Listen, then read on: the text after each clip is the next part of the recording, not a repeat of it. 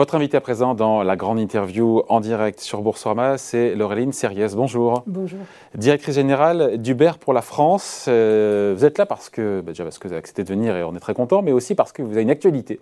Ça fait bientôt 10 ans, le 5 décembre, c'est ça, qu'Uber euh, est présent euh, sur le territoire. donc cette décennie, vous allez fêter ça? Alors bien Il y a une grande fête qui est prévue. Euh. alors grande fête, euh, selon les conditions évidemment sanitaires, euh, ce sera à, moduler. Mais en tout cas, ce qui est sûr, c'est qu'effectivement 10 ans en France. Et ce qui est intéressant, c'est de se souvenir que l'idée même du beurre est née en France. En réalité, il y a même 13 années de cela. C'était en, 2009 2008, décembre 2008. Donc effectivement, l'entreprise a été fondée en 2009. Et décembre 2008, euh, les deux cofondateurs, Travis Kalanick, Garrett Camp, se trouvaient à Paris pour la conférence Le Web. Ils ne trouvent pas de taxi, c'est une nuit ah, enneigée. Ils ont l'idée du beurre qu'ils fondent quelques mois plus tard en 2009. Et ils reviennent effectivement en 2011 à cette même conférence pour annoncer le premier lancement en dehors des États-Unis. Et c'était à Paris. Ah, d'accord, d'accord, d'accord. On a hum, une idée aujourd'hui du portrait robot, euh, du, client, euh, du client euh, Uber, du passager, de l'usager Uber. On imagine qu'il est jeune. Il est quoi? Vous avez un petit portrait robot pour Oui, effectivement, les utilisateurs sont plutôt jeunes. En réalité, 67% de nos utilisateurs ont moins de 35 ans. Et puis, pour vous donner aussi une indication, parce qu'il y a beaucoup d'usages possibles sur Uber. En fait, vous pouvez utiliser Uber pour vous déplacer pour des trajets professionnels. Vous pouvez l'utiliser pour rentrer de soirée après avoir bu un ou deux verres et rentrer en sécurité et par exemple, dans ce registre-là, vous avez 70% des jeunes femmes de moins de 25 ans qui utilisent Uber justement pour rentrer en sécurité chez elles. D'accord, donc plus, plus jeune. Je pense par rapport au taxi, encore une fois, donc plus jeune qu'une clientèle. Tout à fait. La clientèle des taxis, plus, fait, clientèle plus féminine, plus jeune. Exactement. Et, donc moins professionnelle, plus pour, euh, pour sortir ou pour rentrer. Euh, on a un peu trop bu Alors vous avez, vous avez tout à fait. Euh, pardon de dire comme ça trivialement, mais c'est un peu ça aussi, non? Bah, En fait, ça a permis de démocratiser effectivement la sortie et de, d'amener beaucoup de sécurité autour des sorties euh, du vendredi, du samedi soir, quand on, décide d'aller euh, en bar ou en boîte, par exemple. Mais ce n'est pas la seule chose. Je vous ai mentionné les usages professionnels. Il y a aussi les usages des touristes. À peu près 20% de notre clientèle, ce sont des internationaux qui, hmm. viennent, qui viennent en France et qui. Ce sont que c'était, pardon de dire comme Alors, ça. Non, tout à fait. Non, c'est, une bonne question. Effectivement, c'était 20%. C'est, c'est le chiffre hors crise. Évidemment, ça a baissé ces derniers temps. Et quand on regarde le trafic international, bien sûr, en France, le, niveau de, j'allais dire, de, de, rattrapage de l'activité des aéroports en France, c'est à peu près 60% par rapport à l'avant-crise. Donc 60% seulement du trafic est revenu et 40% manque.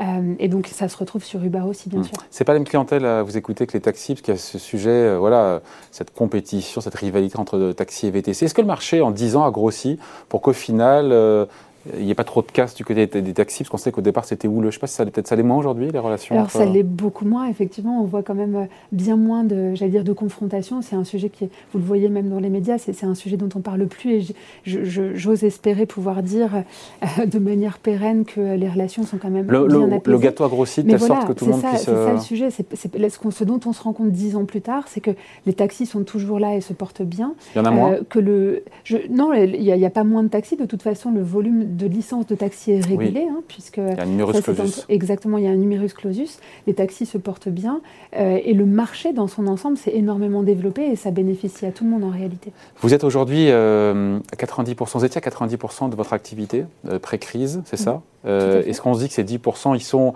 ils sont perdus pour un moment parce que ce sont, j'imagine, m'en parlait des, euh, parce qu'il y a le télétravail, parce qu'il y a les, euh, les, touristes étrangers qui sont moins là, et on, fait une croix dessus pendant un petit, un, petit moment. Bah, on en parlait effectivement euh, à l'instant. 20% de, nos, de, 20 de nos, utilisateurs sont des utilisateurs internationaux qui ne sont pas tous revenus.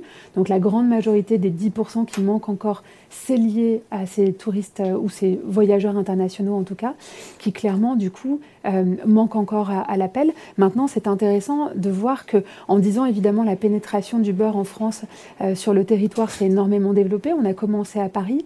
Aujourd'hui, on est présent dans 24 agglomérations et plus de 300 villes. Et ce qu'on observe, c'est des disparités. C'est-à-dire que dans les villes qui sont exposées au tourisme, euh, comme Paris par exemple, vous allez avoir un, recul qui est enregistré. Mais dans des villes comme les villes du littoral méditerranéen, par exemple cet été, mm. on a enregistré des, niveaux d'activité supérieurs à l'avant-crise, mm. notamment parce que c'est l'été. Parce que c'est l'été et que les Français ont moins voyagé à l'international aussi ont davantage utilisé les services. Sauf qu'en termes d'activité, ça veut dire de l'activité pour un chauffeur uniquement sur quelques mois. Ce n'est pas une activité euh, annuelle quand on est comme ça sur littoral. Alors, quand je vous disais 90%, c'est sur l'ensemble de l'année. Hein. Ah oui, d'accord, d'accord. C'est sur l'ensemble de l'année. Donc, euh, les chauffeurs continuent à vivre et l'avantage qu'ils ont aussi, c'est que quand ils ont une licence qui est donc pardon, délivrée par la préfecture, ils ont un droit d'exercer qui est sur le territoire national. Et ce qu'on observe, c'est que certains chauffeurs ah, ont plaisir aussi exactement à migrer en fonction de, de l'activité. Vous avez véhiculé 5 millions de clients cette année en France 5 millions 5 millions de clients, ouais, sachant qu'on a commencé la première année, à l'issue de la première année, on avait 14 000 clients.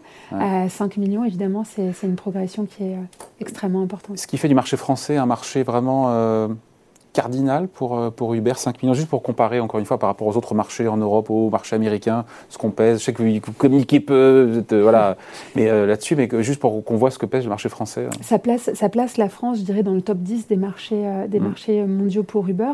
La France Plutôt dans le 5 premiers ou les 5 derniers? Ah, Parce que top 10, ok, on s'en doutait un peu. Quoi. Oui, dans le top 10. Ça, ça, dépend, quoi, hein. ça, dépend des années et ça dépend du développement. Vous avez aussi des pays qui sont en développement, donc à l'intérieur du top 10, ça, bouge pas mal. La réalité, c'est que en fait, la France reste un marché extrêmement euh, important pour Uber. Il l'a toujours été. Je vous l'ai dit tout à l'heure. Plus que jamais. Oui, oui, la, France est un marché extrêmement important et d'ailleurs on a, on a annoncé récemment des investissements extrêmement importants qu'on continue à faire en France. À savoir? Et, Alors sur la transition écologique par exemple, j'ai annoncé l'année dernière, euh, il y a quelques mois, qu'on allait investir à horizon 2025 75 millions d'euros en France mhm. pour la transition écologique et qui à a savoir, vocation. Donc, ça veut dire des voitures. Euh, Concrètement, en fait, on a pris deux objectifs qui sont extrêmement forts, deux engagements qui sont forts en France la sortie totale du diesel à horizon 2024 mhm. Et la transformation de la flotte à hauteur de 50 de véhicules électriques d'ici 2025 en France. Et pour ça, les 75 millions d'euros seront à destination des chauffeurs pour les aider à acquérir des véhicules électriques qui sont plus onéreux à l'achat. C'est-à-dire c'est une, une, prime, leur donnez une prime euh, En quelque sorte, c'est ça, exactement. Hmm. C'est-à-dire qu'on a... Uniquement pour les, meilleurs chauffeurs Comment vous allez non, choisir pour tous les euh, chauffeurs. La ah. manière dont ça fonctionne, c'est que tous les chauffeurs qui aujourd'hui utilisent un véhicule thermique cumulent, à chaque fois qu'ils roulent avec euh, Uber, cumulent 3 centimes par kilomètre qui sont payés par le passager euh, et qui représentent du coup, qui à force de s'accumuler sur trois ans, vont représenter un bonus de 2250 euros pour un chauffeur qui, qui roule à temps plein sur une semaine. Et Uber va doubler la mise en abondant lui aussi à hauteur de, de sa poche directement, à hauteur de 2250 euros. Donc pour vous donner un ordre de grandeur, ça fait une aide de 4500 euros au bout de trois ans pour un chauffeur. Bon. Euh, pour ceux qui se posent la question de dire pourquoi est-ce que Uber, comme ça, ne communique pas, ne détaille pas ses résultats en France? Pourquoi cette opacité qui peut paraître non pas coupable mais suspecte alors, c'est une communication, là, pour le coup, on communique sur le plan mondial. On est une entreprise qui est devenue cotée euh, depuis 2019. Euh, et donc, on est, euh, on est dans une logique de communication financière selon la, réglementation à laquelle, évidemment, on est, on est soumise. Donc, il n'y a pas de lot particulier, c'est juste... Non, non, absolument aucune difficulté. Et je vous le disais, là, en France, la démarche est vraiment de continuer à investir. les chiffres que je viens de vous citer sont pour ça voilà, un élément marquant de la stratégie du beurre. Il y, a, il y a quelques pays seulement dans le monde dans lequel on a annoncé faire de tels investissements sur la transition écologique, les États-Unis, le Canada, la Grande-Bretagne, la France, donc quelques marchés critiques. Et un autre point important aussi, c'est que on a, enfin, une étude a été réalisée pour euh, justement à l'occasion des 10 ans pour mesurer l'impact sur l'économie française. Oui, j'ai vu ce chiffre-là, oui. peu, c'est en millions. Attendez, 865 millions d'euros de contribution. Et de contribution, effectivement, à l'économie euh, française. Euh, c'est difficile de qualifier ce chiffre-là. Le PIB de la France, c'est 2500 milliards d'euros. Euh, donc on dit que c'est mieux que rien, évidemment. mais il faut, euh, bah, il faut, le mesurer à l'échelle de ce Et vous mettez quoi, dedans, vous mettez quoi dedans? Donc concrètement, ça ne comprend pas l'activité qui est directement générée par la plateforme, mais c'est vraiment tous les à côté, en plus de ce que génère Uber en termes de réservation brute. C'est vraiment tout ce qui va concerner, par exemple, le développement des ventes de véhicules, le développement d'achat de carburant ou d'énergie pour faire fonctionner ces véhicules, les, les autres acteurs de l'écosystème, comme les gestionnaires de flotte, qui vivent grâce au développement de l'activité euh, du beurre. Donc, ça, Donc en gros, vous communiquez uniquement sur les chiffres qui vous arrangent quoi. bah, en tout cas, c'est un chiffre qui est important à retenir parce qu'effectivement, c'est quelque chose qu'on qui, matérialise assez peu de se dire, mais finalement, une entreprise, au bout de 10 ans comme mm. ça, comme Uber, elle, elle a ou pas en France? Alors, Uber. oui ou non Réponse par oui ou non. On ne communique pas sur les chiffres particuliers de la France. C'est ce pas un chiffre, c'est un oui ou un non, sorcier de bénéficiaire on, ou pas. On ne communique pas dans, dans, ce sens-là. En revanche, euh, ce que je peux vous dire, c'est aussi le, potentiel de, création d'emplois qu'a toujours Uber en France aujourd'hui. Et c'est la raison pour laquelle 30 000 on chauffeurs. choisit. 30 000 chauffeurs indépendants qui travaillent. 30 000 chauffeurs, 70, 70 000 depuis la création. Et on pense encore un, un sacré potentiel de croissance. Alors, quand on pose la question de combien est-ce qu'ils gagnent ces chauffeurs en moyenne euh, par mois, il y a ce chiffre calculé par euh, Uber qui date de 2019, si je ne me trompe pas. Pour 42 heures par semaine, 1420 euros net euh, par mois après commission de 25%. C'est ça le chiffre? Alors, ce n'est pas ça le chiffre. Il y avait une ah, étude qui avait été faite avec un cabinet qui avait réalisé hein, le, effectivement l'audit et qui donnait le chiffre de 1617 euros net pour le chauffeur après toute déduction de tous les frais, donc non seulement la commission Uber, mais tous les frais d'entretien du Pour combien d'heures par semaine Pour 42 heures de connexion par semaine, donc c'est effectivement le chiffre. Donc mon chiffre n'est pas bon Non, c'est pas le bon chiffre. Donc c'est plus, c'est à peu près 1600 euros. 1600 et ça se compare à à peu près aujourd'hui 1250 euros, un peu plus de 1250 euros pour un SMIC net, pour vous donner un ordre de grandeur. Donc voilà, et donc... Euh, est-ce à dire que les relations avec les chauffeurs se sont pas pacifiées Elles sont moins compliquées aujourd'hui qu'elles ne l'ont été euh, parce que euh, vous avez fait des choses aussi pour eux, notamment le fait de pouvoir décliner, euh, décliner ce droit à la déconnexion. Il y a un droit à la déconnexion. Il y avait ce sujet. Alors je suis pas un expert, mais comme quoi pendant longtemps, certains chauffeurs disaient oui, mais quand on n'accepte pas une course, on peut se faire déconnecter, on va être sanctionné par la plateforme. C'est un grève qu'on a souvent entendu par le passé.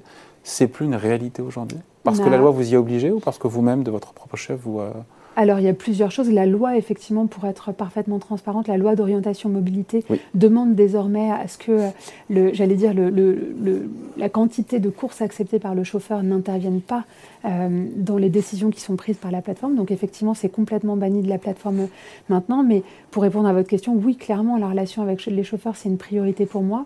J'ai pris mes fonctions il y a deux ans, le 1er, le 1er août euh, pardon, il y a un peu plus d'un an, le 1er août l'année dernière.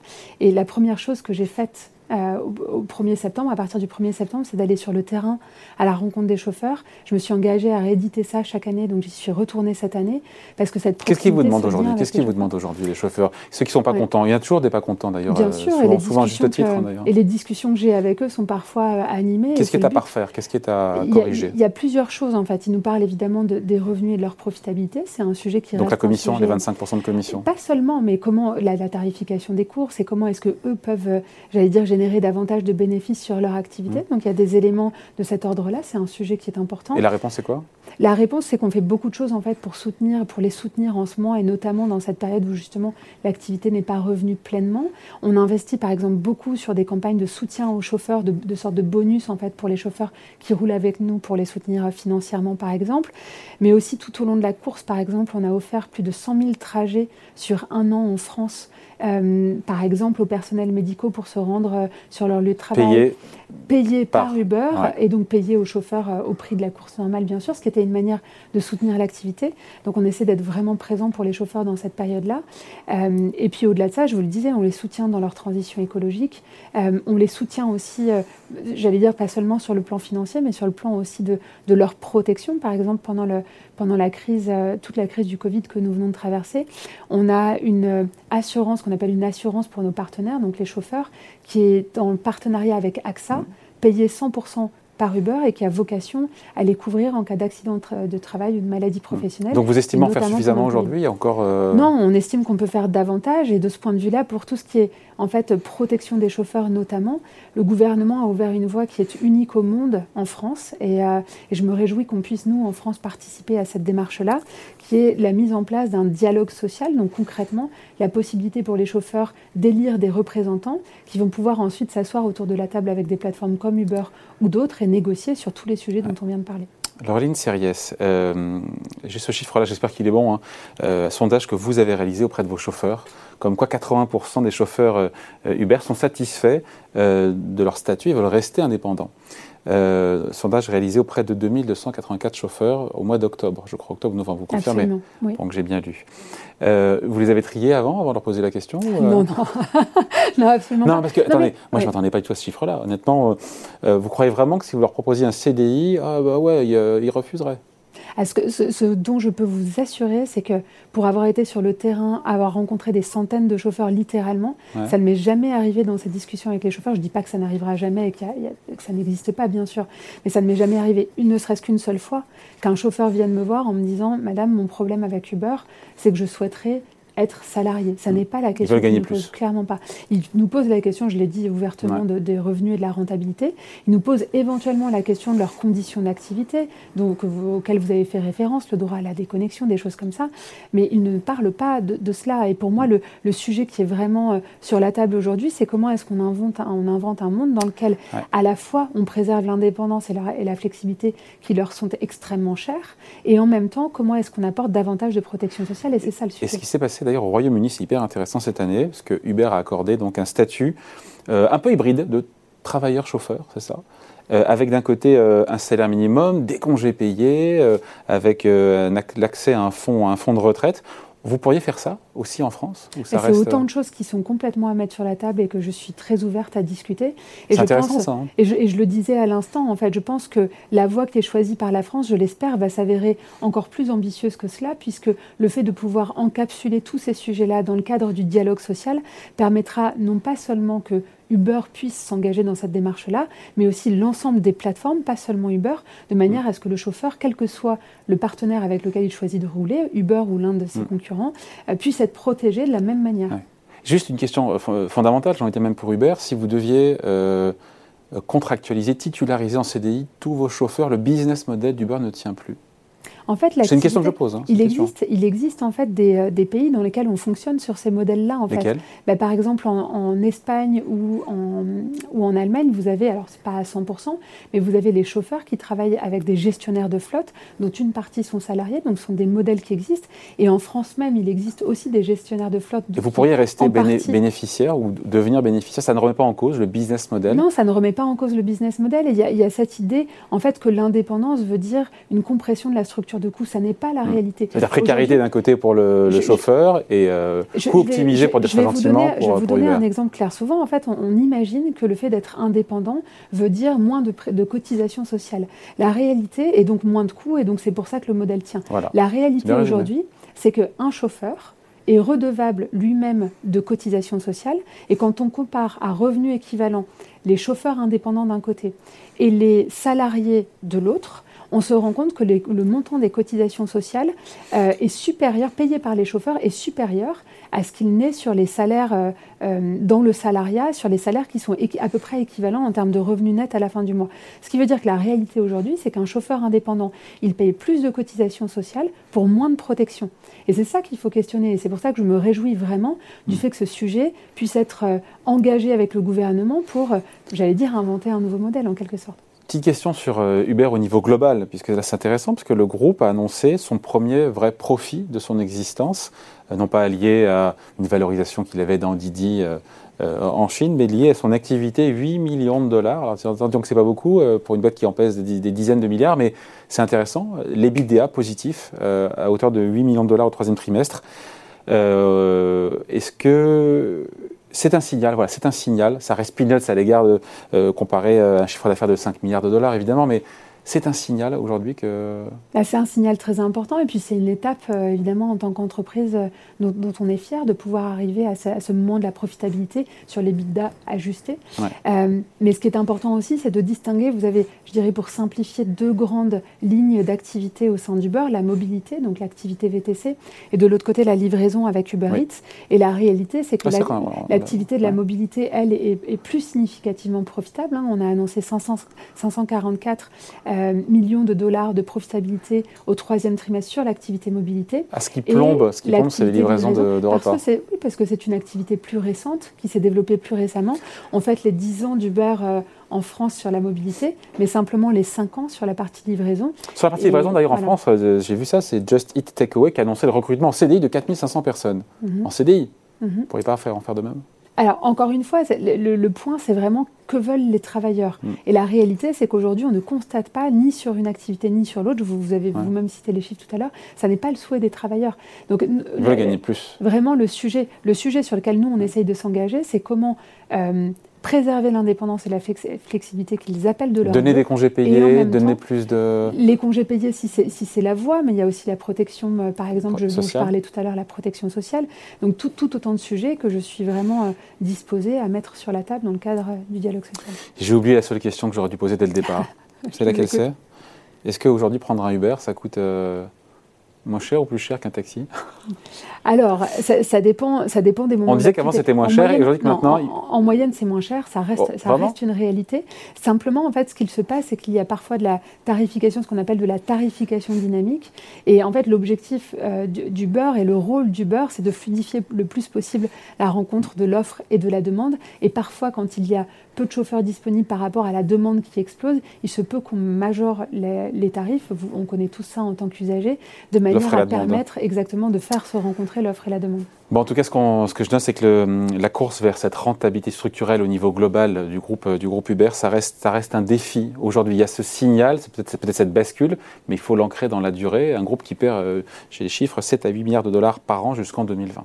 Oui, et en même temps sur la mobilité, une activité qu'on a annoncée profitable pour la première fois mm. dès 2019, euh, et aujourd'hui une profitabilité sur l'activité euh, mobilité de 5,5%, ce qui est un chiffre qui n'est pas négligeable. Voilà, merci d'être passé nous voir. Ça fait un an que vous êtes à la tête euh, de la France, un hein, peu pas plus de an, absolument. Hein. passe vite, hein Ça passe vite. Merci d'avoir été avec nous, donc Laureline Sirius, la directrice générale d'Uber pour la France, invitée de la grande interview en direct sur Boursorama. Merci. Merci beaucoup.